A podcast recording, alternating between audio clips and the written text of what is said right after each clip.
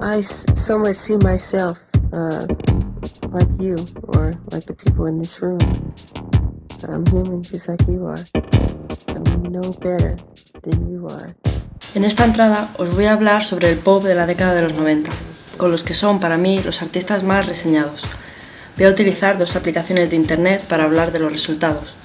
En primer lugar, he buscado en Google Trends a los dos hermanos del grupo Oasis, Noel Gallagher y Liam Gallagher, para ver quién ha tenido más repercusión a lo largo de su carrera. Como se puede ver en la foto, Noel tiene una ligera ventaja, sobre todo en Irlanda y Reino Unido, aunque están muy equiparados en búsqueda de Internet. Quizá Liam ha sido más controvertido del grupo, ya que su reseña más destacada es la D en rojo, cuando en unos premios de la música de Inglaterra, los Brits Awards, insultó a Peter Kay. Sin embargo, su hermano, menos polémico, tiene una referencia menos cuantitativa. La más importante es la A, en azul, que se refiere a que un hombre es acusado de asaltarlo, y la B, en la que dejaba el grupo.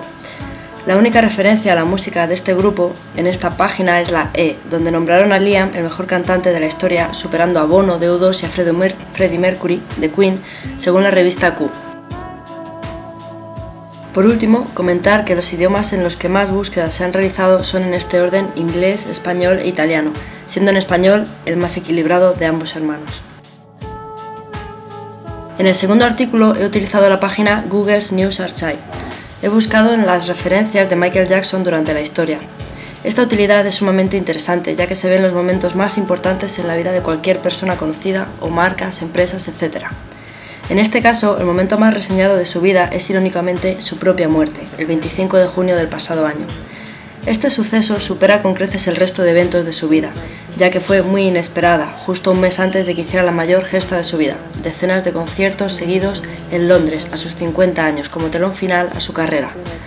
Fue un hecho muy destacado también porque se rumoreó que había sido un asesinato con una alta dosis de propofol, sin embargo se dictaminó que fue homicidio y no asesinato.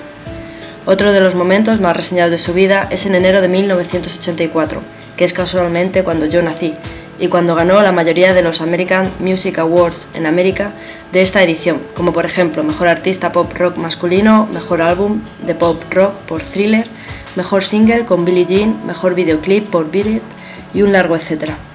Esta búsqueda es para mí un placer y un homenaje para quien, a mi modo de ver, ha cambiado el mundo y lo ha hecho un lugar mejor.